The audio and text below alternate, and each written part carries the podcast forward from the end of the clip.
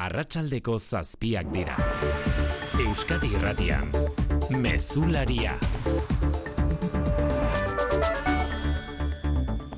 Arratxaldeon guztio jagerian geratu dira beste behin Pedro Sánchezen irugarren aldi honek aurretik izango dituen zailtasunak. Karguari goizean egin dio zein, hori normaltasun betean, baina gobernu osaketaz negoziatzen hasi bezalaxe egin du estropezu. Podemos alderdiak altxadu ahotsa oraingoan berdintasun ministerioa beretzat nahi duela aldarrikatuz eta berak duela gainera pertsona aukeratzeko eskubidea. Izan ere, Jolanda Diaz sumarreko buruari da negoziaketak zuzentzen Sánchezekin eta Podemosi etzaio gustatu Diazek Nacho Álvarez proposatu izana ministro Moren kuota betetzeko. Gaur egun gertuago dagoelako sumarrengandik Podemosengandik baino. Gobernu barruko zailtasunak horiek eta kanpoko indarrek ere ez dute etxi. Euskadiko auzitegi nagusiko epaileek oharra kaleratu dute botere banaketa amaitu dela salatuz. Ez dute bidezkoa ikusten PSOE eta Junsen arteko akordioan politikaren judizializazioaz hitz egitea. Boto partikularra argitaratu du ala ere Iñaki Subijana presidenteak esanaz ez dako gokiola epaien gobernuaretoari akordio politikoak baloratzea. Eta deigarria, erretiratutako berrogeita mar bat militarrek ateratako manifestua ere. Sánchez kargutik kendu eta hauteskundeak deitzeko eskatu die indar armatuei. Xikerresna larratxaldeon. Arratxaldeon oien, eh? Inigo urkullu lehen dakariak berriz mesedegarri ikusten du Euskadirentzat amnistia legea. Urkulluk boxen galderari erantzunez esan du amnistiaren legearen onarpenak agerian utziko duela, debekatuta ez dagoen oro posible dela eta uste du aukera zabaldu dela Euskal Nazioaren aitortza egiteko eta etorkizun politikoaz herriaren borondatea islatzeko. Era berean, urkulluk boxi egotzi dio, demokraziarentzat mehatxu handiagoa dela kalean bultzatzen ari den erreakzioa amnistiaren legea baino.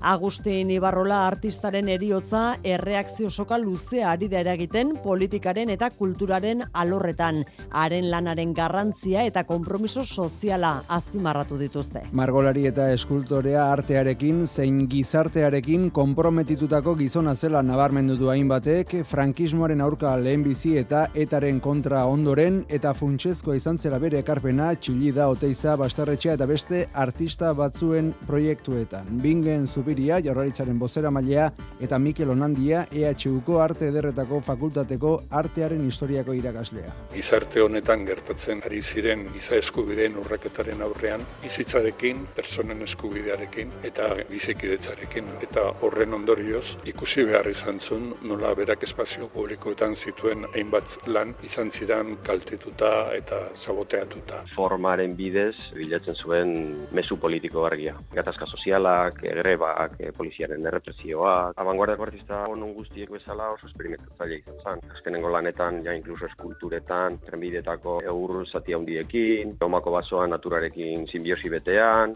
Ibarrola, laurogeita amairu urterekin hilda gaur galdakaoko ospitalean eta bihar zabalduko dute haren hilkapera Bilboko belatoki batean.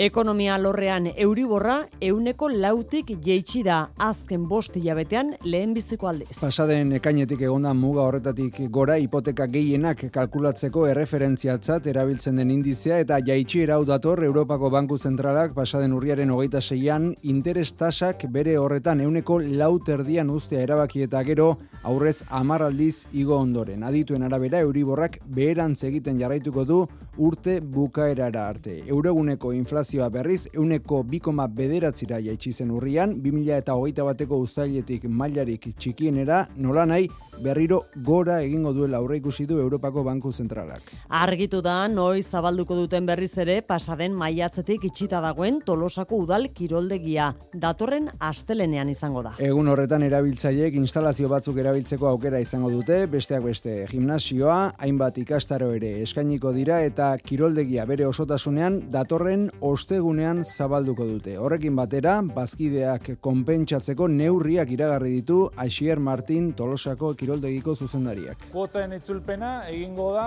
azaroko kuota kobratu gabe noski eta abenduak arte kobratu gabe. Lehenengo kuota kobratuko zen abenduan amazazpian eta parte proportzionalagatik. Eta zor diran ikastarotako sortzi asteak konpensatuko dira oain hasita, azaran hogeian hasita, otxaila birarte doainak izango zian. quedan Kiroletan berriz, Kepa Iribar Arratsaldeon. Arratsaldeon. Amaitu berria da Nafarroako aizkolari txapelketaren finala Donesteben eta Iker Bizentek irabazi du Nafarroako aizkolari txapelketa hori 28 minutu eta 35 segunduko denbora egin du lau kanardiko, lau iruro gehiontzako eta bi oinbiko mosten bere bederatzigarren txapela da Floren Nazabal harrapatu du palmarezean aurretik Miel Mindegia baino ez amar garaipenekin. Ibai Soro azelkatu da gaur bigarren ia 6 minutura John Rekondo irugarren. Laboral kutsak babestuta, eguraldia eta trafikoa. Euskal Meten Olatz Prinzipe Arratsaldeon. Arratsaldeon, datosen orduetan zerua nahiko garbi egongo da, goio dei fin batzuk baino ez dira agertuko eta ondorioz temperatura freskoa izango da gauean. Eta asteburuan giro egonkorra, eguzkitsua eta epela espero dugu. Bai larun batean eta baita igandean ere egun sentiko belainoa jasotzen denean giro eguzkitsua izango dugu eta temperatura nabarmen igoko da. Larun batean maksimoek hogei graduren muga gaindituko dute, bereziki ipari zurialdean eta igandean zertxo bait jitsiko dira, baina txeginak izango dira oraindik. Trafikoan xiker, zer aipatzeko? Ba, eragozpen handiak daudela gazteizena batean, jundi izparean burgoserako norantzkoan, lau kilometroko autoilarak, kamioi batek zama galdu ondoren, erabat itxita baitago errepide hori. Segurtasun saia jakinarazi digu, erremolatxak zeramantzala kamioi horrek eta errepidea garbitu beharra daukatela. Alboko bide batetik ari dira, trafikoa bideratzen eta esamezala, lau kilometroko autoilarak sortu dira.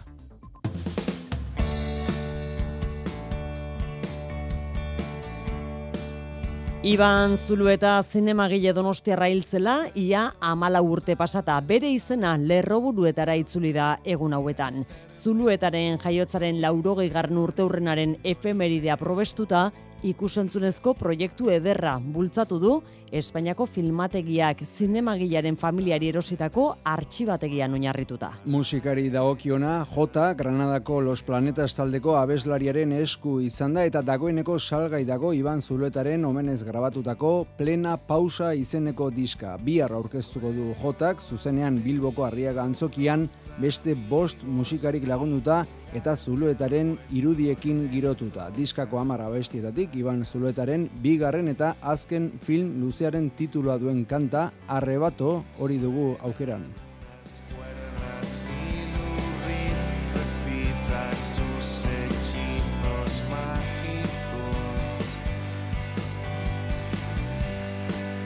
Arratxaldeko zazpiak eta zortze minutu, teknikan eta errealizazioan Xanti Gurrutxaga eta Xabier Iraola.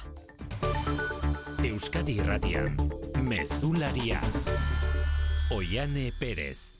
Prometo, por mi conciencia y honor, cumplir eh, fielmente las obligaciones del cargo de presidente. Zartzuela jauregian horrela hartu du Espainiako gobernu presidente kargua Pedro Sánchezek Felipe Seigarnaren begiradapean. Orain buru belarriari da gobernu berriaren osaketa diseinatzen eskuzesku Jolanda Diaz Sumarren buruarekin. Bada legealde honek izango dituen zailtasunetan horixe lehenengoa Podemosek berdintasun ministerioa nahi du, eta ez du onartzen sumarrek egin dion proposamena. Nerea sarri egin Madril Arratsaldeon. Arratsaldeon bai morek baztertu egin dute sumarren eskaintza hori Nacho Álvarez egungo eskubide sozialen estatu idazkaria izan dadila Podemosen kuotaren ministroa, Podemoseko zuzendaritzako kide da Alvarez, eta aldi berean diazen taldearen oso gertukoa.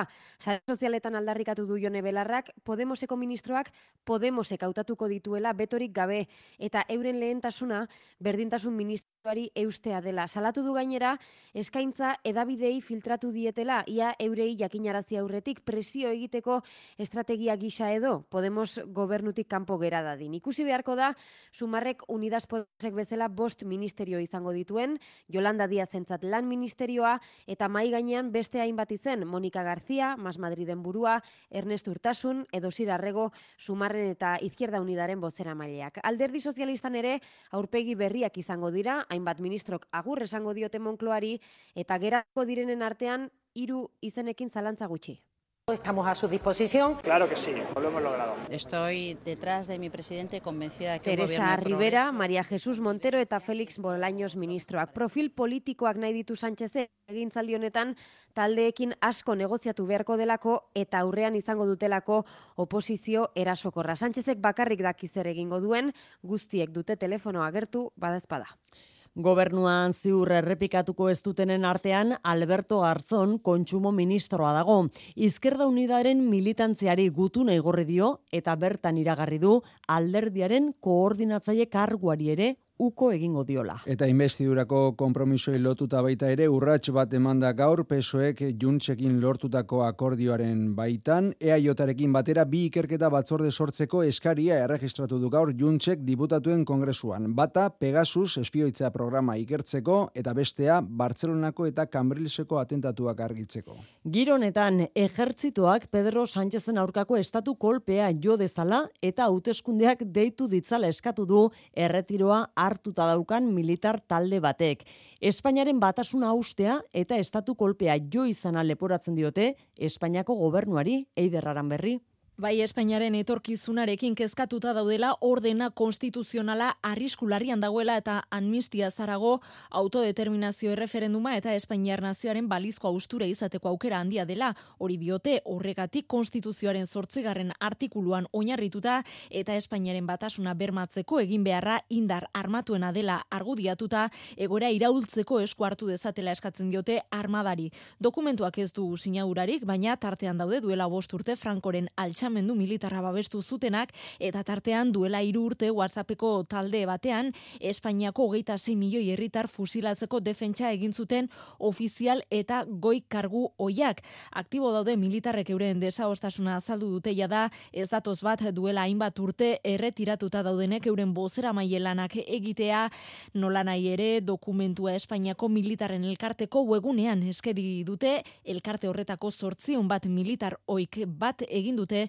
eta une honetan aktibo dauden eta adierazpenaren edukia babesten duten beste militarren sinadura bilketa fasean daude. Sánchezen investidurari lotuta Euskadiko auzitegi nagusiak ere adierazpena argitaratu du Pesuek eta Junsek investidura ahalbidetzeko egindako akordioa kritikatuz. Auzitegiko gobernu aretoak gehiengo zonartu duen testuak dio bi alderdiek akordioan jasotako laufer edo politikaren judizializazioari eta haren ondorioi buruzko aipamenak botere banaketaren amaiera esan nahiko lukeela. Adierazpen hori aldeko lau botorekin eta kontrako batekin onartu da, hain zuzen, Iñaki Subijana auzitegiko presidenteak emandu boto partikularra, Subijanaren iritziz, auzitegi nausiko gobernu aretoak ez zuen erabakirik hartu behar bi alderdi politikok, kasu honetan pesuek eta juntsek sinatutako akordioari buruz. Oso bestelako iritzia inigo urkuju lehen dakariarena, urkujurentzat amnistia legearekin bidea ireki baita Euskadiren errealitate nazionala aitortzeko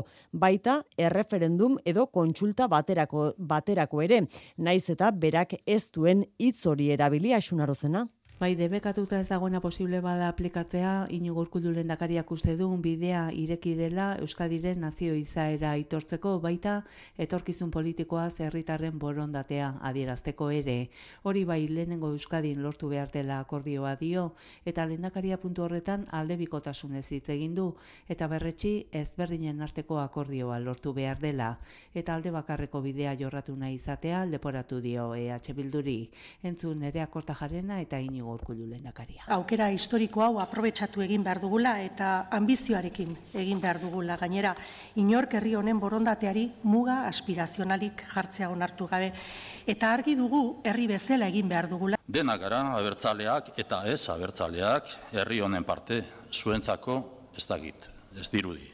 Hori datzi argi gutzi duzue, ez dugu alde bakartasuna babestuko. Zuek ordea bai, idatziz utzi duzuen bezala. Eta boksi leporatu dio lehendakariak kale altxamendua bultzatzea. Inigo urkulluko hartarazi du, amnistiaren lege proposamena baino mehatxu handiagoa dela demokraziarentzat eskuin muturrak bultzatutako erantzuna. Bada beste modu bat erretirorako aurrezteko. Azalpen harri ezan bardu. Etorkizuna nola planifikatu ondo uler dezazun. Dena azaltzen dizun horbaitek soilik lagun diezazuke erretirorako aurrezten.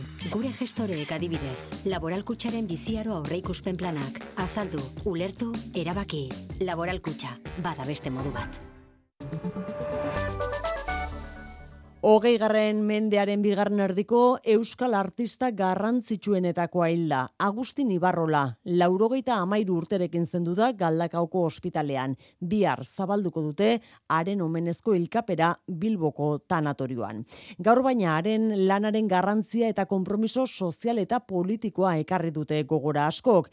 Langileen borrokak islatu zituen bere lanetan, frankismoaren kontra egin zuen gero, eta etaren aurka azkenik. Ermuko foroaren sortzaietako bat ere izan zen Agustin Ibarrola. Mari Jodeo, gracias. Eta ondorio zaren lanek erasoak jasan zituzten hainbatetan, bingen zupiria kultura sailburuak gogoratu du ezkerreko ideologiatik konpromiso zuzena eta pertsonala izan zuela langileen borrokekin, diktaduraren eta demokrazia hasi berrian giza eskubideekin. Eta gero, bere bizitzaren azken partean, baita ere, gizarte honetan gertatzen ari ziren giza eskubideen urraketaren aurrean, bizitzarekin, personen eskubidearekin eta bizikidetzarekin.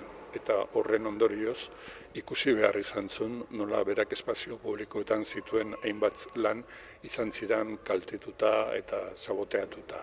Horixe izan duteko gogoan esaterako peseren idazkari nagusi eneko handu ezak eta Espainiako gobernu ordezkari den izitxasok. Goetan ere izan behar dugu bere implikazio soziala momentu txarretan bere askatasunaren aldeko borrokarekin. Gure elkarbizitzaren e, momenturik okerrenetan terrorismoaren aurrean hitzarekin, kulturarekin, gogoetarekin lezio demokratiko bat eman zuen beti. Ibarrolaren seme irrintzik hainbatetan aldarrikatu bezala, artearekin bezala gizartearekin egon zelako konprometituta bere aita. Horixe azpimarratu dute faktoria saioan, EHUko artederren irakasle Mikel Onandiak eta Bilboko artederren museoan kontserbatzaile Guillermo Zuaz Navarrek. Formaren bidez, e, bilatzen zuen mesu politiko argia oso impactantea. Gatazka sozialak, grebak, eh, poliziaren errepresioak. Bere ideologiaren erdigunea pertsonaren duintasuna zala eta hori berak defendatu zuen batzutan artearen bitartez edo hitzaren bitartez. Agustin Ibarrola Durangoko Arte eta Historia Museoan papera ardatz erakusketa zabaltzeko zen egunaren besperan hilda, laurogeita amairu urte zituela. Gaur hasi da Gipuzkoako lurralde auzitegian duela lau urte hiltzuten Santikoka amazazpi urteko gaztearen eriotza argitzeko epaiketa. Ustezko sei erasotzaietatik bost eseriko dira akusatuen aulkian, seigarna ies eginda baitago. Ama bost eta hogei urte arteko espetxe zigorrak eskatzen dituzte euren aurka. Herri epaimaiaren eraketarekin abiatu da prozesua gaurrainara hortiz. Amaika gizon emakume osatu dute epaimaia, akusatuak berriz hogeita bi eta hogeita sei urte arteko sei gizonezko dira. 2000 eta emeretziko apirilaren hogeita seiko goizaldean, donostiako diskoteka baten atarian, santiko kailtzera ino jipoitzea leporatzen diete. Horietatik soilik bost epaituko dituzte, seigarrena ies eginda baitago iazko urria eskerostik. Santiren familiak eta fiskaltzak hogei urteko espetxe zigorra, milioi bat eta irure mila euroko kalte ordaina eta eurengandiko aldentza agindua eskatzen du. Eduardo Ruideren koka azines sendiko abokatuak zehaztasuna zentzuna eta empatia eskatzen dizkio epaimaiari. Eh, comprensión, empatía, que se analicen las pruebas con rigor, lógicamente, y yo creo que es lo que hay que pedir al jurado, sentido común y que dicten ese veredicto de culpabilidad y luego ya sea el magistrado quien imponga la pena. Herri akusazio gisa aurkeztu den Donostiako udalak berriz 15 urteko espetxea eskatzen du aulkian eseriko diren bos lagunentzat eta hogeikoa ies eginda dagoenarentzat. Astelenean hilketaren unean santirekin zegoen Ikerkoka anaiaren deklarazioa entzunal izango da eta asteartean Fatima Jatine euren amak deklaratuko du. Hogei lekuko eta hogeita bost perito ere deituko dituzte bi aldeek abenduaren bosta bitartean luzatuko den epaiketan. Iruñako konstituzio plazaren izena gaztelania utxez ere jar daitekela ebatzi du sententzia batek. Nafarroko epaitegi batek emandako ebazpenaren berri eman du administrazioan euskeraz taldeak. Iruñeragoaz patxirigoien. Hain zuzen ere talde horrek berak Euskararen kontrako oldarraldi judizialarekin lotu du epaia Joseba Otano administrazioan Euskaraz. Hau da beste dibide bat, iritsi da oldarraldi irunera, horrein ikusiko dugu nola erantzun, baina eh, iruñeko udalak dauka aukera ba, Euskaren ordenantza ez aplikatzeko, ez? EH Bilduk jarritako errekurtsoa bateko, UPNren udal gobernuak jarritakoa besteko, Otanok azpimarratu du hiru epai egon direla azken ia bi urtean bi izena elebitan jartzearen aldekoak, bestea berriz dagoen bezala elebakarrez ustearen alde egiten duena. Azken ebazpen honek gainontzeko iruñeko mapa linguistikoan eragine izanen ote duen ikuskizun, Otanok zera dio. Eta Nafarroko administrazioa zitegiaren doktrina nahiko finkoa da, zerbildu zen pleno osoa, bederatxikide, eta erabaki zuten gauza bat. Orduan agian baliteke Nafarroko administrazioa zitegian berriz horrelako gauzak irabaztea, eta gero epaien artean ikusiko da, zeraiek ez daude ados, baina beste batxotan izan da alderantzizko emaitza, ez? Epaileek berriz ere Euskararen kontra jo izana deitoratu du administrazioan Euskarazek.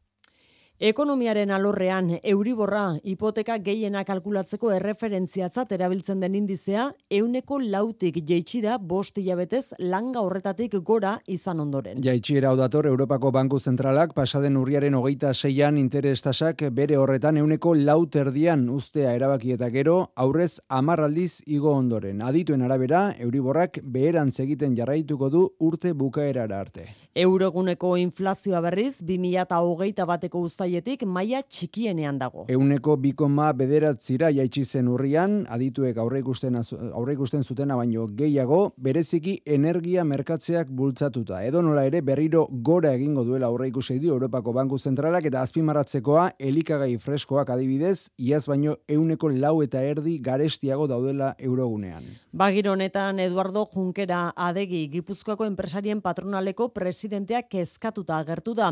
Enpresak kaltetzen dituzte dituzten ezoiko zergen arira bere esanetan. Are gehiago horiek justifikatzen eta sustatzen dituzten adierazpenekin kexu agertu da. Constatan que con una creatividad digna de una mejor causa se inventan nuevos impuestos a la energía, a la banca, a los supermercados. Adegik kutsabankekin batera antolatu duen gozarian egin ditu adirazpenok eh, junkerak eta gaineratu du erakunden zeregina dela enpresa sarea, zaintzea eta babestea. Bide horretan Anton Arriola kutsabankeko presidenteak onartu du azken urteetan ez direla fin aritu enpresen proiektuak sustatzerakoan eta finantziazioa hobetzeko asmoa dutela iragarri du. Gasteizen Michelingo zuzendaritzak lan batzordari jakinerazi dio ekoizpen aurrikuspenak aldatu egin direla eta aurten 3000 tona neumatiko gutxiago aterako direla Arabako lantegitik. Neurriak ia 600 langileri eragingo die, jai orduak kenduko dizkie enpresak. Unai Arregi, Lab sindikatuko lan batzordeko kidea. Datorren eh, abenduan itxiko duela zubian, abenduaren zubian, eta gero azteburu batean bi eta hiru azteburu horretan. RM hor kablea egiten dute eta zeta goma egiten duten taierra. Kezka pur bat bai, ze azkenean saltzen ez baduzu, pues ez da ona. Baina, bueno, e, hau normaltasunez, e, badaukagu malgutasun poltsa eta horrekin jolazten dugu. Aldiz, albiste honak iritsi dira landabengo Volkswagenera, enpresak langileen ordezkari jakinarazi die datorren urterako aurreikuspena hobetu duela eta espero zutena baino amabos mila eta bosten auto gehiago ekoiztiko dituztela bertan. Zuzendaritzak berretsi du bestalde, lantegiak datorren ustailaren hasieran utziko diola poloak egiteari eta tekrosa izango da modelo nagusia. Aldi berean, auto elektrikoak ekoizteko egokituko dute landabengo lantegia. Ego Euskal Herriko bost finantza entitateek laboral kutsak, kutsabankek, rural kutsak, kaixabankek eta bankoa bankak kutsazainak Euskara zerabiltzeko kanpaina abiatu dute elkarlanean. Herritarren hizkuntza ohiturak aldatzea eta bereziki hizkuntza eskubideak errespetatzea nahi dute. Ikusita Gipuzkoan adibidez, erabiltzaileen euneko hogeita zazpik soilik lehen esten duela Euskara kutsazainetan. Maialen narratibel. Bai, herritar euskaldunak askoz gehiago diren arren, Gipuzkoan esaterako soilik euneko hogeita zazpik ateratzen dute dirua euskeraz, eta ohitura horietan eragiteko, abenduaren irura bitartean, ego euskal herriko mila eta zazpideun kutsazainetan, euskera lehen esteko mezua agertuko zaigu. Entzun Iñaki egizaba, laboral kutsako personal saieko zuzendaria. Ikusiko duna da, kutsazainera gerturatzeakoan, irudi hau, nun animatzen dugun, sautak eta hori egitera. Nolait konfiguratzeko, ba, zu kutsazainetan euskera nahi dezula hizkuntz bezala. Eta momentu hortatik aurrera, jazta, e, momentu hortatik aurrera, kutsazain guztiak baita beste euskaraz egingo diote. Alegia betiko kutsa zainean behin hizkuntza aldaketa eginda, automatikoki gainontzeko guztietan ere euskeraz hartuko dute erabiltzaile aldiro hizkuntza aukeratu behar izan gabe. Aurrez aurreko harretari begira bestalde, enpresa horietako bos mila langileri banatu diete gida bat, erabiltzaileekin euskeraz eroso eta batez ere kalitatez aritu daitezen. Gazan nazio batuen erakundeak laguntza humanitarioa geratuta dagoela jakinerazi du erregai faltak eta komunikazioen etenak eraginda eta gosete arrisku larriaz ohartarazi du. Bada egoera horretan etorri da Israelen iragarpena egunean bi erregai kamioiren sarrera baimenduko duela. Mertxetxe berria. Elikagai, ur eta bestelako laguntza banaketa guztiak geldirik dutela jakinarazi du nazio batuen erakundeak erregaia bezain beharrezko dutela laguntza humanitarioa banatzeko komunikatu izatea eta bigarren egunez etenda dago telefono eta internet komunikazioa gazan. Israelek baimendutako erregaia iritsita ere oso motz geratuko dela salatu dute gobernuzkanpoko erakundeek. These trucks are not going to the north. Gaza iparraldera ez da inolako kamioirik sartzen ari, salatu du Oxfamek ez janari ezur ez inolako laguntzarik eta bertan berreun mila eta laureun mila zibil artean geratzen dira oraindik. Israel gazan egiten ari den erasoalderi dagokionez gutxienez laurogei hildako eragin ditu aire erasoak nuiserat errefuxatu gunean gaza herrialdean eta gaza iriko al-Shifa erietxea hartuta dute oraindik soldaduek Israelgo armadaren esanetan jamasek erabiltzen zuen lurrazpiko pasabidea topatu dute eta ere horretatik gertu baituta zeuden bi soldadu Israeldarren gorpuak berreskuratu dituzte azken hogeita lau orduotan. Al-Shifako medikuek ordea salatu dute, erietxean ez dutela ezer topatu miaketak eta galdeketak egiten jarraitzen duten arren soldadu Israeldarrek. Josep Borrell, Europa Batasuneko diplomazia buruak aitortu du nazioarteko komunitateak porrot egin duelako ari dela orain Israel jamasen aurkako gerran gaza txikitzen. Is the outcome of a collective political and moral failure Eta Israeldarrak zein palestinarrak ari direla larrutik ordaintzen porrotori. Israel bisitatu eta gero Ramalan egin ditu hitzok borrelek eta gaineratu du tragedia honek balio behar rukeela gutxienez palestinako estatuaren auziari behingoz heltzeko. Ekialde hurbilan jarraituko du diplomazia buruak asteburu osoan eta astelenerako bilera telematikoa deitu du hogeita zazpietako atzerri ministroekin. Azken orduetan gazatik Madrilera iritsi diren eunda hogeita emeretzi palestinerretatik hogeita sei Euskal Autonomia Erkidegoan daude. Erdia amairu adintxikikoak dira. Goizean goiz, heldu dira gurera eta jaurlaritzaren migrazio eta asilo zuzendaritzak koordinatu du euren harrera. Nazionalitate Espainiar Palestinarra duten lau familia dira, nekatuta baina onik iritsi direla esan du Jonan Fernandez trantsizio sozialerako idazkari nagusiak. Ondo daude, oso nekatuta eta orain deskansatu egin behar dute. Migrazio eta asilo zuzendaritzak ba, laguntza psikologikoa, psikosoziala, itzulpen laguntza ere bai, eta aulkularitza juridiko ere eskainiko die egun hauetan. Argentina hauteskundetarako bi egunen faltan leia estua iragartzen dute inkestek iganderako presidentziaterako bi hautagaien artean. Javier Milei ultraeskuindarrak jabetzaz inguratuta, jendetzaz inguratuta amaitu du kanpaina Kordoban. Sergio Massa, egungo ekonomia ministroak berriz, formato txikiagoan Buenos Aireseko ikastetxe batean. Peronismoak aspaldian galduta zeukan irian, Kordoban amaitu du kanpaina bere burua anarko kapitalistatzat aurkezten duen Javier Mileik ondoan Patricia Bullrich lehen itzulian kanpoan geratu zen eskuineko hautagaia zuela. Que nos enfrentamos a la elección más importante de los últimos 40 años Historia aldatzeko unea dela defendatu du Mileik milaka eta milaka lagunen aurrean. Jendetzatik urrun ibili daldi egungo ekonomia ministro eta hautagai ofizialista Sergio Massa bere merituak baino eskuin muturreko aurkariak esordezaken beldurra lagungarri izango duen esperantzan. Quiero ser desde el 10 de diciembre el presidente que entierre la grieta. Gizartearen zatik eta gainditu beharraz mintzatu da Buenos Airesen ekonomia zuzentzea lehentasun jarri du Sergio Masak lantzaila inondik ere euneko eunda berrogeiko inflazioa harrapatu baitu Argentinako ekonomiak bera ministro den aldi honetan. Hauteskunden den itzulian favorito jo zuten Mileiri zazpi puntuko alde aterazion masa ofizialistak, baina iganderako inkestek ez dute irabazle argirik iragartzen. Etxera itzulita, Tolosako kiroldegiaren berri zazpi hilabeteko greba amaituta, astelenetik aurrera zabalduko dute berriz ere janire geren abarrena. Astelenean eremu lehorra irekiko dute eta igerilekuak ostera ostegunean egongo dira erabelgarri. Maiatzean langile greba deitu zutenean kiroldegiko kuota ordainduta zuten erabiltzaileak eta ikastaroetan parte hartzen ari zirena konpentsatzeko neurriak iragarri ditu Asier Martin kiroldegiko zuzendariak. Kuoten itzulpena egingo da azaroko kuota kobratu gabe noski eta abenduak amazazpirarte kobratu gabe. Lehenengo kuota kobratuko zen abendu gane amazazpian eta parte proportzionalagatik.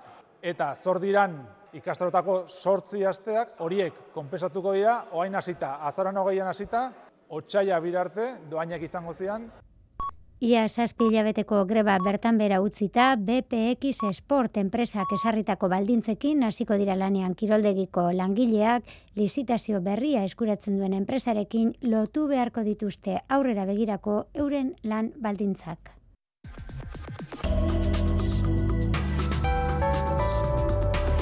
Euskadi Irratian eguraldia eta trafikoa. Errepidetan anain sausti zer dugu? Ba oraindik eragozpenak daude Gasteizena batean jundizen kamioi batek zama galdu ondoren erremolatxak zeramatzan kamioiak errei bat ireki dute, baina e, oraindik lau kilometroko hilarak daudela Burgosera bidean esan digute segurtasun saiean. Asteburu eguzkitsua iragarri du Euskalmeten Olatz Printepek. Datosen orduetan zerua nahiko garbi egongo da, goio dei fin batzuk baino ez dira agertuko eta ondorioz temperatura freskoa izango da gauean. Eta asteburuan giro egonkorra, eguzkitsua eta epela espero dugu. Bai larun batean eta baita igandean ere egun sentiko belainoa jasotzen denean giro eguzkitsua izango dugu eta temperatura nabarmen igoko da. Larun batean maksimoek hoge graduren muga gaindituko dute, bereziki ipari zurialdean eta igandean igandean zertxo bait jitsiko dira, baina txeginak izango dira oraindik.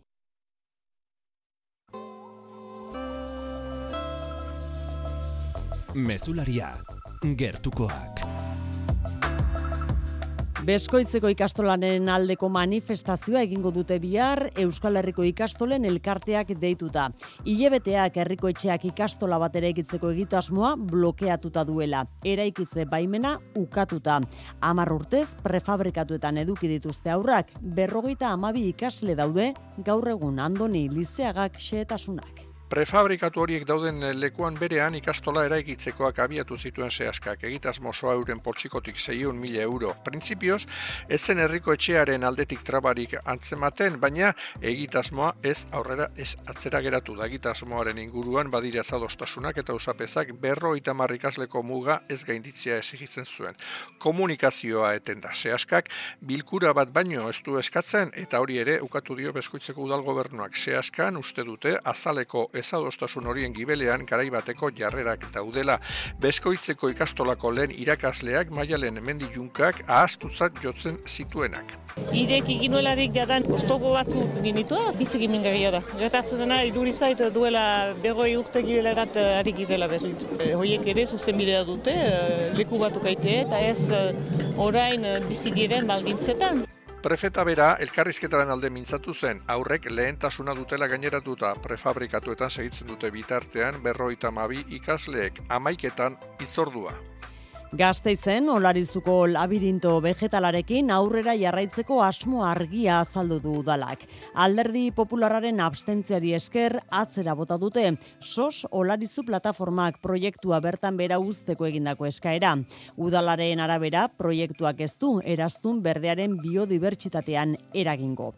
Plataformak mobilizazioei eutxiko die berriz. Zurin etxe berria. SOS Olarizu plataformaren ustez Europako funtsekin finantzatutako labirinto begetalak zarata eta segurtasun eza ekarriko du. Aizialdirako oso kutsuna den berdegune bat ere galduko dela uste dute eta biodibertsitatean izango duen eraginarekin kezkatuta daude. Bada espazio publikoaren zinogotziaren arabera ez du eraginik izango Beatriz Artola Zabal. No afecta ni al medio ambiente ni a la biodiversidad. Eta proiektua bertan bera usteak funtsen 2 milioi euroko galera ekarriko luke duteela gaineratu du. Plataformatik parte hartzerik ez dela sustatu salatu dute Carla Fernandez de la Bastida kidea da. Azken finean, izkutu pean edo egin dutelako. Badakigu e, olarizun eraikin nahi dutela labirinto ditzozko labirintoa, bale, egin dezatela, baina agian ideiren batzuk har ditzakete eta partaidetza sustatu. Labirintoaren kontra 6.000 sinadura bildu dituzte bi hilabetetan, etzi elkarretaratzea egingo dute berriro ere. Iruñean suizidioa prebenitzeko mahaia sortu dute udalak itxaropenaren telefonoak eta besarkada suizidatu diren pertsonen senitartekoen elkarteak. Nafarroan iaz irurogei herritarrek egin zuten euren buruaz beste. Erio zorietako asko saiesteko lehen dabiziko pausua suizidioa ikustaraztea dela sinetxita eratu dute mahai hori. Eli eraso. Itxaropenaren telefonoan suizidatzeko tentazioa zuten lareunda hogeita sortzi pertsonaren deiak jaso zituzten ia zaurreko urtean baino ja eren bat gehiago dira. Elena Aisa, besarkada elkarteko buruak nabarmendu du, tabuak alde batera utzita, suizidioa ikustaraztea eta gizartearen kontzientziazioa direla prebentziorako gako.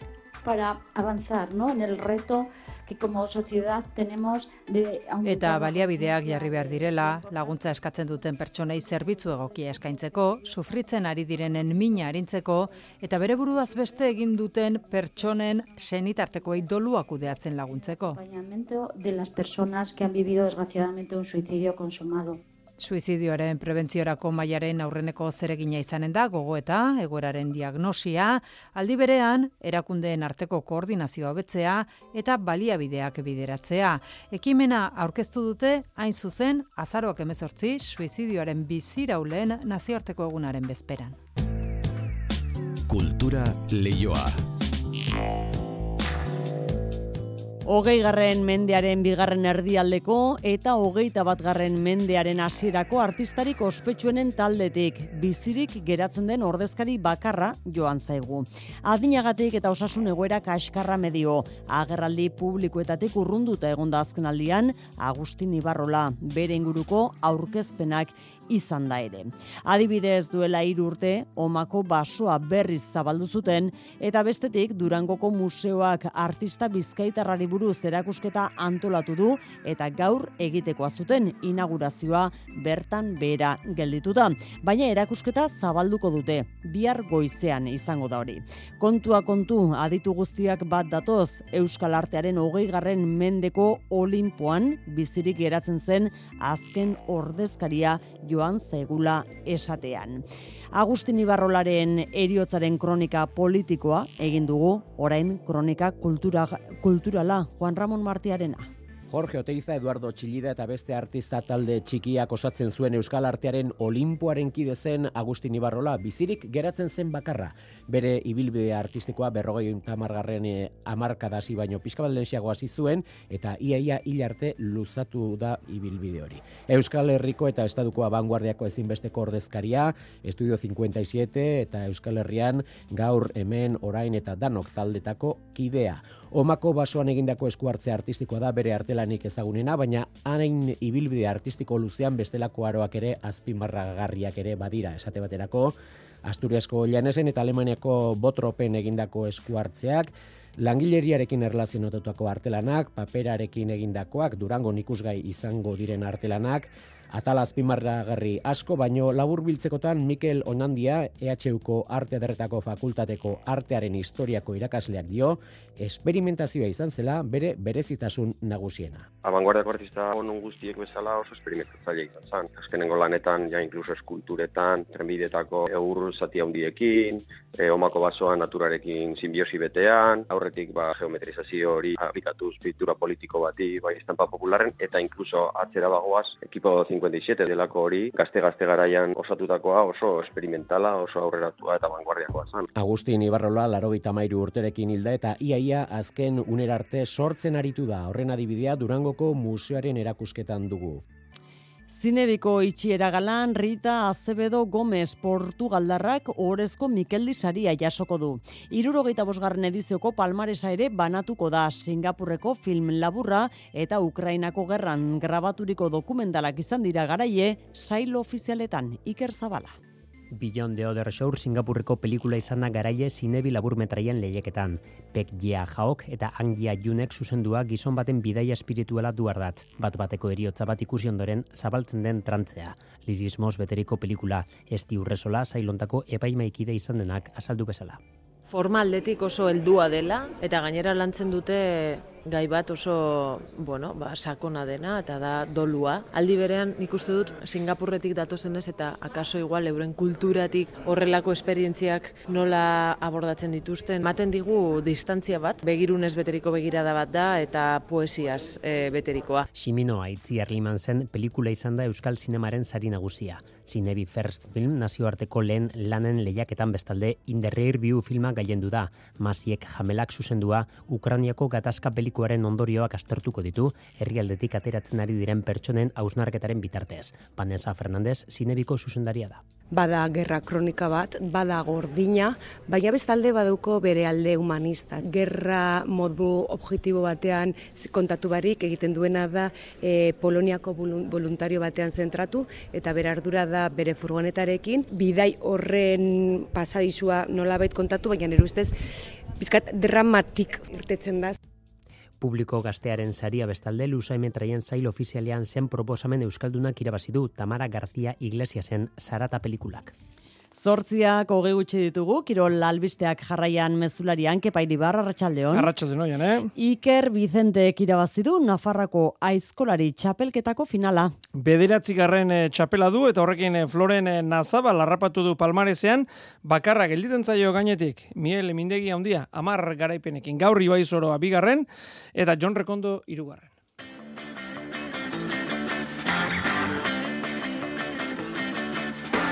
Eta horrez gain beste zenbait eh, kontu ere bai noski kiroltarte honetan, esaterako saskibaloia, Euroliga, Azbel Erbele, Baskonia, Gazteiztarrek, eh, laugarren garaipena lor dezakete jarraian, Frantziarrak azken postuan daude. Bidazoa irune, Ademar, Leon garaipena eskuratuta, ba, bolada honarekin jarraitzeaz gain, lider kokatuko litzateke talde kipuzkoarra. Izarren gaua Bilboko Deportibon zesta punta jai alai World Tourreko finala goikoetxea gorka erkiaga bazke.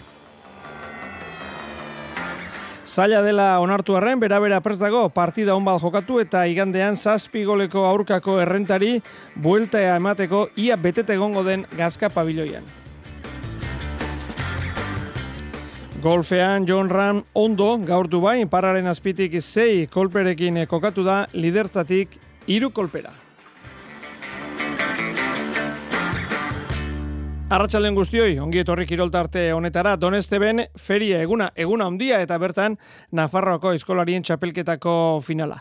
Eta Iker Vicente txapeldun, lau iruro e, lau kanardiko eta bi oinbiko horixe zen e, oiek mostea zen egin beharreko lana, hogeita sortzi minutu eta hogeita amabost segundutan egin du Otxagabiako aizkolariak bide batez bere denborarik onena da Nafarroako txapelketako finalean orain arte etzuen lortu, hogeita marre minututik geiztea, bagaur esan bezala hogeita sortzi minutu eta hogeita amabost segundu. Ibai soroa zelkatu da bigarren, bost minutu eta berrogeita amabost segundura, John Rekondo irugarren irugarren zazpi minutu eta emezortzi segundura. Laugarren Josean Etxeberria, bosgarren Txomin Amondarain. Behin proba amaituta, inigo aiestaran Euskal Telebistako lankiari hausia esan dio Bizentek. Bai, bueno, nahiko guztua ez, nik uste hasieratik gozatzen hasi naizela, e, aizkoak inda gautuz egin asmatut, eta, eta bueno, ba, gorputzaldi ona eukit, eta, eta hola zazenen ba, gozatu da. Eurren nahiko politiak ziren, adarren bat eta nik uste gehien txuna jatea zaioela, baina bestela eurrek aitzaki gabe, igualatuk eta kalidade politia zuen. Otxagabiako eskolariaren bederatzi garren txapela da, sortzi ditu Donato Larretxeak, sortzirekin zegoen orain arte Bizente, orain bederatzi ditu Floren Nazabal harrapatu du palmarezean, eta aurretik bakarra gelditzen zaio, miel mindegia baino ez, amar garaipenekin. Izen hoien artean berea ikusteak noski ba, arrotasuna sortzen dio. Bueno, haik aizkolari oso hondik izan ziren ez, eta, eta bueno, intarten eotean, etzako, ba, ba, bueno, kriston horea da, e, nire txikitako idoloak aik diez, eta, eta bueno, oain join arte neotea, ba, ba, bueno, kristona da eta guztua. Iker Vicente, beraz, e, gustora entzun duzuen moduan, Nafarroako txapeldun, gaur, orain e, ba, gutxi, amaitu da Donesteben bertan eskolari zaioa. E, bat, amaitu, eta bestea, aztear, Euroliga, Zaskibaloia, Baskoniaren partida azbelen kantxan jokatuko dute gazte iztarrek, e, Euroligako neurketa, garrantzitsua bolada onari jarraipen emateko. Xavier eh, Murua lankideak atarikoa. Azkeneko bi asteetan beltzetik zurira joan da gazteiztarren egoera. Lehiaketa honetako azkeneko hiru neurketak irabazi ditu Barcelona Olimpiako eta Partizanen aurka eta gaur aukera ona du ba laugarren garaipena jarraian eskuratzeko. Joseba Sánchez Baskonia ondo ezagutzen duen Saskiboloi adituaren esanetan Ivanovicek taldea sendotu egin du. Ibanot bitzen eskutik e, aldaketa bikaina ikusi dugu. E, alde batetik eta nabariagoa izan dena, ba, defentsa, ez? E, Baskonia defendatzen ikusi dugu berriro. Palomiten garaia e, bukatu da, ja ez, ez dugu eun puntu sartzen egunero, baina e, aitzitik e, bueno, egiten duguna da askoz gehiago defendatu. Asbel Billerban talderen kontra, Frantzian iluntzeko sortzietan jokatuko du Baskoniak gaurko partiurako Dusko Ivanovicek Niko Manion berreskuratuko du, ezin aztu ordea jokatu ezin da daudela Marinkovic, Rokabo Paulus eta Kalifa Diop. Partidu zaila izango den arren, baikor azaldu da Joseba Sánchez. Taldea oso murriztuta dago, ez daukagu berriro ere Marinkovic, baita ere Kalifa Diop etxean geratu da. Orduan, bueno, ez da bat, bat ere erraza izango astrobalen irabaztea. Baina ikusiko dugu, ez? E, Baskon, e, Bartzelonaren aurka oso ondo jokatu zuen taldeak, oso ondo defendatu zuen, eta, bueno, ni baikorra naiz. Lionen sei aldiz jokatu dute erabarrek, bi norketa dute irabazieta, eta lau galduta. Eta ordu berean, Asobal ligako partida, eta ez nola nahikoa, bidazoa irun, Leongo Ademar, irundarrak bigarren postuan daude, amazazpi punturekin, Ademarrek amabi ditu, eta zeigarrena da. Urkarik aiztoa da historikoki hartalekun, hogeita bat partidatan, ama lau garaipen eskuratu baitituzte, irunen hori bai, iaz bidazoa nagusitu zen. Jakobo kuetarak azpimarratu duenez, bere momenturik onenean dago Ademar, aurkari borrokalaria, eta lehiakorra espero du kuetarak, betiko legez, kontraerazo indartsua duena ondorioz, atzera egiterakoan bizi ibili beharko dutela aipatu du, eta erasoan fin, baloi gutxi galdu alegia. Rodrigo Salinas baja da, eta kiliko ibili dira azken egunetan eh, Silva, Furundarena, Kabero, Garzia eta Jeptkitz. Eta areto futbolean, hau ja jokoan, Movistar Inter, eta e, Xotaren arteko neurketa, zailkapenean eurren urren daude bitaldeak, Nafarrak zeigarren daude hogeita bat punturekin, zazpigarren Inter, emezortzi zortzirekin, biak playoff eh, postuan. Eskriban oren baja dauka xotak. Zortzigarren minutuan dago neurketa, Movistar Interrek bat, xotak bat. Eta jokoan dagoen eh, bestea, ba, zesta punta dugu, gaur eh, jaialai, World, eh, jaialai World Tourreko finala jokatuko da, izarren gaua Bilboko Deportibon. Lehen partida jokoan, emakumezkoen elite mailakoa, barrenetxea eta arakistain bederatzi eta lau irabazten ari dira unionetan, Merinoren eta Watkinsen aurka eta jarraian aipaturiko finala jokatuko da. Aritz Gailastegi. Izarren gaua gaur eh, Bilboko Deportibon eta zesta puntan argi bereziarekin diztira egiten duten bi pilotari aipatzen hasita Iñaki Osa goikotxea eta Aritz Zerkiaga nabarmendu behar. Azken bi hamarkadetako puntista honena eta egungo izar nagusia aurrez aurre. Azken aurreko dantza izango da bien artekoa. Zumaiarrak gorka izango du Bizkartzain eta Izpasterreko magoak Baske udako gran eslametako lau pilotaririk onenen arteko leia izango da. Donostian, Markinan, Gernikan eta ondarribian maila honena eman zutenen arteko norgeiagoka. Erkiagaren ustez, neke antolatu daiteke partida oberik. Gaur egun ikusi aldan partidu ba, kompetiduena edo ba, joko aldetik banan banan begiratute maila honeko partidu izango da. Bi aurrelariek eh, argi dute atzean egongo da finaleko giltza. Goiko. Bai, aurkari gogorra, ez? E, aritz momentu honetan oso ondo da jokatzen, maila on dago, orduan ba saiatuko gana da behai joko gendu eta atzera kargatzen partida guztia. Erkiagak eurentzat ohikoa ez den deportiboren ezaugarriak aletu dizkigu. Pelota motelagaz e, astune da, ez dugu lan frontize altu eta bat depende zehatzelari ba, kosta atzera etzi pelotie. Eta gero rebotien be gara asko hamen jokatutakuek eta igule arazuek egukiko du zipitzen, baina ni pentsa dut e, harin ipiniko ari. Goikorentzat eh, azken partida izango da Bilboko frontoian, enegarren eh, omenaldia ingo diote eta eskertuta dago oso jasotzen ari den berotasunaz. Omenaldi guztia posik, ez? Ez nun espero nik, ba, frontoi bakoitzean eh, agurru bat eukiko nunik, ez? Da, azkenian, ba, jo, berotasun hori nerekiko, ba, azkenian, ba, posgarria da, oso posik eh, orain arte egin dizkidaten guztiekin. Pozik, ina, Iñaki osa goikotxea, esan bezala. ETV baten ikusi izango duzu gaurko jaialdiak, gaueko amarretatik aurrera. Eta zesta punta txampa bizian dagoela erakusten duen datua, urrengo bi astelenetarako, sarrerak eh, agortu dira, Gernikarako, Winter Series eh, txapelketarako. Asteburuko itzorduen artean, frontoitik atera gabe, potoloen anoski baigande arratsaldean Bilboko Bizkaia pelotalekoan jokatuko den Jokin Altunaren eta Peio Etxeberriaren arteko lauterdiko finala. Arritxu Iribarrek eh, zemaite lankiderekin hitz egin du favorito bila. Eskarmentua eta lehenengo aldi aurrez aurre laukadro terdiko finalean.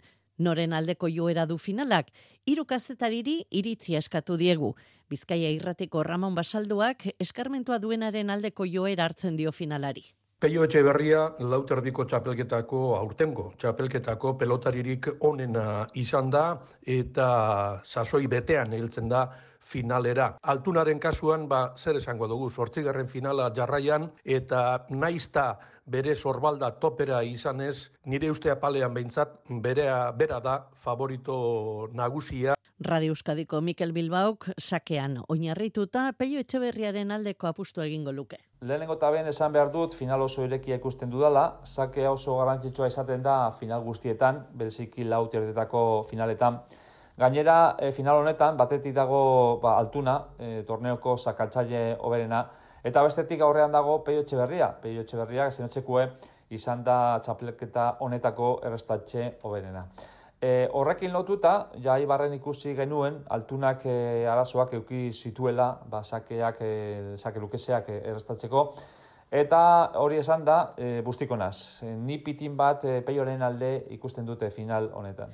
Hau dezagun berdinketa hau, Euskal Telebistako Xabier Euskitze. Pello Etxeberria izan da zalantzari gabe aurtengo lauterdiko pilotaririk oberena. Emaitzaz, sasoiz, jokoz, baina orain arteko onena izateak ez du esan nahi finaleko onena izango denik. Eta azken amarkadako pilotaririk onena, lauterdiko espezialistarik handiena izango du aurrean. Finala oso oso irekia ikusten dut, egia esan eninduke batere harrituko pello girabazteak. Katedra altunaren alde aterako omen da. Entzun duzue, zuek, noren alde? Bueno, ba, bataren alabestearen alde egon, badakizue, igandean, entzun finala Euskadi irratian. Futbola, Mikel Oiartzabal gaur iluntzean bueltatuko da donostiara, atzo Espainiako selekzioarekin mina hartu ostean, bihar egingo dizkiote probak, ea baizten ezer larria, esker izterreko atzealdean izan zuen eh, zaintiratua eibartarrak. F ligan, bihar jokatuko dute gure ordezkari guztiek, Reala Sevilla, arratsaldeko lauretan, amar puntu dituzte txuri urdinek, bederatzi Andaluziarrek, Real Madriden kontra jasota jasotako zazpi golen arantza atera nahi dute Natalia Arroioren neskek. Eta berri ere zubietaren babesean etxean bigarren talde honen adarreala amabitik amar puntu aterata. Eibar, Uelbako Sportin zeiter dietan hasiko da egutegian gorriz markatuta egoteko moduko partida da. Armaginek iru puntu dituzte. Jaitxiratik eh, kanpo daude puntu bakarragatik eta Sportinek puntu bakarra dauka azken eh, postuan dago. Eibarrek jatxiera zaiesteko, ba, era honetako aurkariak atzean ustean eh, hasi behar du, eta gainera etxean, ba, ez da komeni utxik eh, egitea. Jerai Martin, entrenatzaileak dio, garrantzitsua bai, badela, baina finala ez. Ez da final bat, ezin dugu azaroan finalei buruz hitz egin, baina bai partidu garrantzitsu bat, eta hori argi dakau. Eta jakin behar da, partidu hori ere jolastu. Bai, e, emozioak, e, pentsamenduak, e, bai positiboak, bai negatiboak, e, kontrolpean eduki behar ditugu, eta hortik aurrera hori kontrolpean edukita segurazki e, partido on bat egingo degula. Eta hori lortzeko gakoetako bat lasai jokatzea da. Argi dakago, a ber, e, Liga Fn ba, talde desberdinak aurkitzen ditugula e, sailkapenean. Ba, daude top bostean egongo direnak, daude ba, sailkapen erdian egongo direnak, eta gero beste batzuk ba, ba, gure ligakoak esaten, esaten dan bezala, ez? Eta hortan, ba, konfiantzarekin gaudea. Eta bilarko partidua bere bai, lasaitarosasunarekin jolastu behar dugu, ezin dugu batera zelaira eta partidu irabazia maus minututan. Eta Valentzia atletik sortziterdietan eh, hasiko da, zuri gorriek ez dute, punturik eskuratu etxetik kanpo orain arte, lau jokatu dituzte, eta laurak eh, galdu. David eh, Aznar entrenatzaileak azpimarratu du, tarleak behar duela, sentitzea lezamatik kanpo, gai dela puntuak lortzeko. Azken partidatan urbil ibili dira bere ustez, aukerak sortu dituzte, baina eraginkortasun faltak ekarri omen ditu porrotak. Markagailuan aurre hartzea ere garrantzitsua da, entrenatzailearen ustez, taldea oso gaztea delako, esperientzia gutxi duena, eta galtzen asteak partidak oso maldan gora jartzen eh, dizkie. Gizonezkoen eh, bigarren mailan bihar jokatuko duena amore bieta izango da. Etxean lezaman hasier garitan oren Tenerife hartuko dute zeiterdietan. Gurean gaur, kirolege zaioan, gonbidatu izan dugu Jon Larrea, klubeko presidentea. Gaur data, bueno, borobil xamarra da. Irailaren amazazpian, alegia gaur bi hilabete lortu behizuen eh, azken eh, garaipena amore bietak. Baina presidenteak argi dauka, klubean lasai daude. Egia esan luz egiten da, baina baita egia da bagu bagenekien, ez? Bigarren maila zelako kategoria dan, oso kategoria gogorra dela, eta bueno, hirugarrenak ez garrela geratuko, orduen eh, naiz eta hilebete bi horrek igaro, eh, hankak lurrean daukaguz, lasaitasunez sortzen dugu partida guztiak, bueno, lasaitasunez zentzu horretan behintzat, Eibarrek igandean tartieren jokatuko du obiedori egingo diote bisita, pentsa biak ze bolada gozoa bizi duten armaginek amar partida daramatzate galdu gabe, Asturiarrek sortzi. Joseba Etxeberria, Eibarreko entrenatzailea. Jokalari oso mugikorrak, bueno, e, intentsitate handiarekin, e, beraiek e, oso gustoko daukate bere atetik oso urruti jokatzeko eta e, guk gure aukerak aprobetxatu behar ditugu, ez? Tuto Sport Italiako komunikabidea gurtero ematen dituen eh, sarietan aipagarrinak hogeita bat urte zazpiko Europako onenarentzat ematen diren Golden sariak dira. Bueno, bakaur jakinara dituzte. Golden Boy, Jude Bellingham eta Golden Girl Linda Caicedo. Alegia, urrezko neskamutilak Real Madrideko bi futbolariak direla. Igande guardian Superramara bera-berak European Ligeko kanporaketan itzulerako partida jokatuko du. Egoera oso maldan gora dagoela ez dago ukatzerik, zazpi golegatik galdua itzuten eh, joanekoan. Eta horrexegaitik, bera-berako aldagelan marrastu duten bide horrian, azkena ageri dena kanporak eta gainditzea da. Alegia kantxara atera nahi dutela, partida bera irabaztera gauza kondo egin, joaneko amaino sendoago agertu, eta partida irabazi. Eta norgeiago karen bilaka eranen arabera, bueno, ba, minutu edak urbilduala, zazpigoleko alde hori iraultzea posible ote den e, ikusi. Alba Menendez, bera-berako kapitaina. E, Ideio horregin atea berdeuz, e, pentsaten atea zbali magea sortzigatik irazi berdola, bagian e, ez dugu gure jokoa egingo eta eta bukle hortan sartuko geha hor, bueno. Partio polit batitea, partio borrokatu batitea, irabaztera eta gero eliminatoria pasatea. Eta zeintzuk izango dira, hori lortzeko gakoak, ane erauzkin.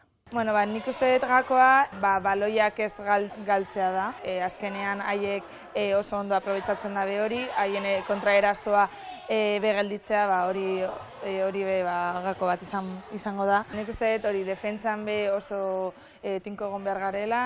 Eta horretan lagundu dezake zaleen bultzadak ekiro ederra espero da igandean gazkako armailetan sarrera apur batzu baino ez dira geratzen eh, saltzeke, hau esan digu alba menendezek. Ba genekien, dudaik ez geunekan azkenean beti gure afizioak erantzuten du eta eta bueno, aposo hartzen dugu berri hori eta behain bultzadakin ba hobeto jungo dalakoa nago. Bueno, bai gandean, gazkan, eguardiko amabietan, bera-bera, sola atxeka, esan bezala, gainditu beharreko oztopoa, zazpi golekoa da.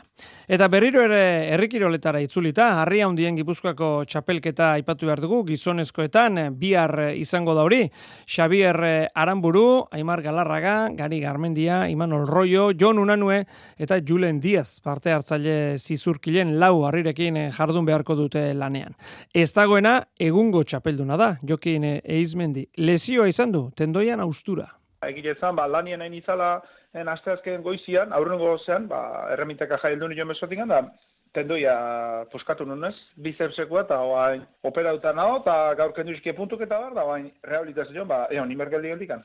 Bihar, zizurkilen hartxaleko zeietan abiatuko dene jaialdiaren inguruan, iritzi eskatu diogu. Hor mutil gaztia bado, imanol, larta en, bastante gaztia da, aurrengo urti ertengo, emezortzu zen, lan politxengo ere, garmendiare bai, aurrengo aldiz, eta gusta eta goen tarten iruitzi zait, eta galargan tarten egon goala pelea handia. Pelea, pelea desentia.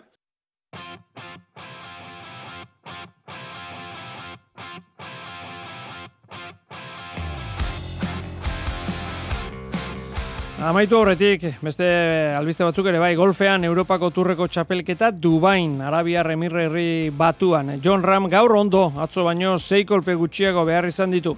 Zailkapenean, parraren azpitik sei kolperekin dago barrikarra, lider dauden e, Lawrence Ego Afrikarraren gandik eta Dantorp Suediarraren gandik iru kolpera.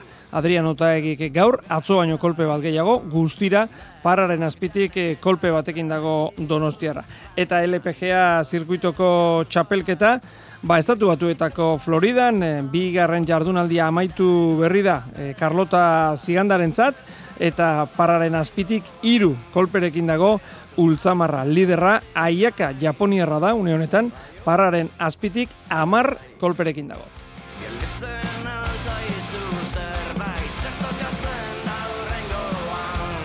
Eta gaur amaitu da Saudi Arabian eh, Titan Desert mendibizikleta proba. Aimar eh, Zubeldiak bigarren postuan amaitu du azkenean Enrique Morzillo irabazlearen gandik hogeita amasei segundura. Bosgarren azken zelkapenean Julen Zubero izan da emakumezkoetan garaipena arian da Rodenazek eskuratu du.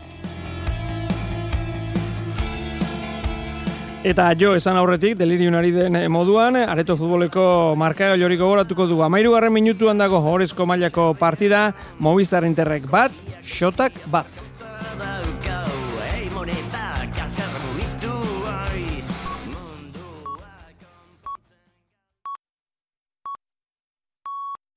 Iluntzeko zortziak dira. Euskadi Irratiko Informazio Zerbitzuak.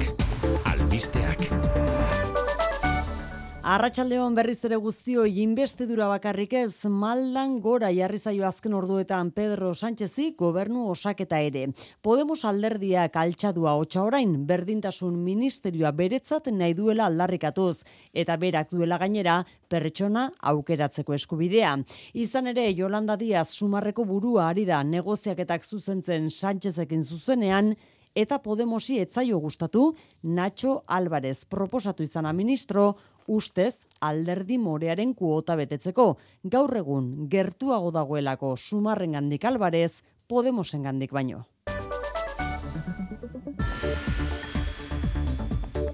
Gobernu barruko zailtasunak horiek eta kanpoko indarrek ere ez dute etxi. Azkena, amnistiaren aurkako manifestazioa deitu dutela bi arreguerdirako Madrilen, eskuineko eta ultra eskuineko dozenaka elkartek argitaratu berri du deialdi bideoa Alberto Núñez Feijo popularren buruak. Es necesario levantar la voz y decir alto y claro que no nos rendiremos. Contamos contigo para defender nuestra Constitución. Yo también estaré este sábado en las calles de Madrid. Bertan izango dira Euskadiko popularrak ere Javier de Andrés presidentea buru. Euskadiko auzitegi nagusiko epaiek bestalde Xikerresna Arratsaldeon. Arratsaldeon oiane. Oharra kaleratu dute epai horiek botere banaketa amaitu dela salatuz. Ez dute bidezkoa ikusten PSOE eta Juntzen arteko akordioan politikaren judizializazioa hitz egitea. Boto partikularra argitaratu du Iñaki Subijana presidenteak esanez, ez dagokiola epaileen gobernua aretoari akordio politiko politikoak baloratzea. Eta deigarria erretiratutako berrogeita barmat militarrek ateratako manifestua ere Sánchez kargutik kendu eta hauteskundeak deitzeko eskatu die indar armatuei. Inigo Urkullu lehendakariak berriz mesede garri ikusten du Euskadirentzat amnistia legea. Urkulluk boxen galderari erantzunez esan du amnistiaren legearen onarpenak agerian utziko duela debekatuta ez dagoen oro posible dela eta uste du aukera zabaldu dela Euskal nazioaren aitortza egiteko eta etorkizun politikoaz herriaren borondatea islatzeko. Era berean Urkulluk boxi egotzi dio demokraziarentzat mehatxu handiago dela kalean bultzatzen ari den erreakzioa amnistiaren legea baino. Agustin Ibarrola artistaren eriotza erreakzio soka luzea ari da eragiten politikaren eta kulturaren alorretan, haren lanaren garrantzia eta konpromiso soziala azpimarratu dituzte. Margolari eta eskultorea artearekin zein gizartearekin konprometitutako gizona zela nabarmendu du hainbatek frankismoaren aurka lehenbizi eta etaren kontra ondoren. Eta funtsezko izan zela bere ekarpena, txillida, oteiza, basterretxa eta beste artista batzuen proiektuetan. Bingen zupiria Garcia, jaurlaritzaren bozera maila eta Mikel Onandia, EHUko Arte Ederretako Fakultateko Artearen Historiako irakaslea. Gizarte honetan gertatzen ari ziren giza eskubideen urraketaren aurrean, bizitzarekin, personen eskubidearekin eta bizikidetzarekin. Eta horren ondorioz, ikusi behar izan zuen nola berak espazio publikoetan zituen hainbat lan izan ziren kaltetuta eta saboteatuta. Formaren bidez, bilatzen zuen mesu politiko argia. Gatazka sozialak, grebak, e, poliziaren errepresioa. Abanguardiako artista onon guztiek bezala oso esperimentatzaile izan zen. Azkenengo lanetan, ja inkluso eskulturetan, trenbidetako eur zati handiekin, omako basoan naturarekin simbiosi betean. Ibarrola laurogeita amairu urterekin hilda gaur, galdakaoko ospitalean eta bihar zabalduko dute haren hilkapera Bilboko belatoki batean. Ekonomia lorrean, euriborra, euneko lautik jeitsi da azken bosti jabetean lehen nabiziko aldiz. Pasaden ekainetik egonda muga horretatik gora hipotekak gehienak kalkulatzeko erreferentziatzat erabiltzen den indizea eta jaitxiera hau dator Europako Banku Zentralak pasaden urriaren hogeita seian interestasak bere horretan euneko lauterdian ustea erabaki eta gero aurrez amarraldiz igo ondoren. Adituen arabera, Euriborrak beherantz egiten jarraituko du urte bukaerara arte, eureguneko inflazioa bestalde, euneko bikoma bederatzira jaitsi zen urrian, 2008 bateko ustailetik mailarik txikienera, nola nahi ere berriro gora egingo duela aurreikusi du Europako Banku Zentralak.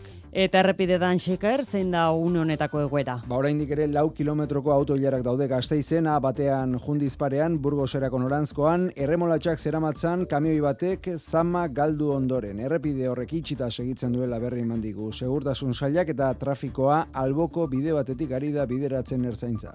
Eguraldiari dagokionez asteburu eguzkitzu eta epela iragarri dugu Euskalmetek. Datosen orduetan zerua nahiko garbi egongo da, goio dei fin batzuk baino ez dira agertuko eta ondorioz temperatura freskoa izango da gauean. Eta asteburuan giro egonkorra, eguzkitsua eta epela espero dugu. Bai larun batean eta baita igandean ere egun sentiko belainoa jasotzen denean giro eguzkitsua izango dugu eta temperatura nabarmen igoko da. Larun batean maksimoek hogei graduren muga gaindituko dute, bereziki ipari zurialdean eta igandean zertxo bait jitsiko dira, baina txeginak izango dira oraindik. Besterik ez gure aldetik aste mugitu eta emankorra izan dau politikoki, ea datorrena, astelenean itzuliko da mezularia, ondo izan.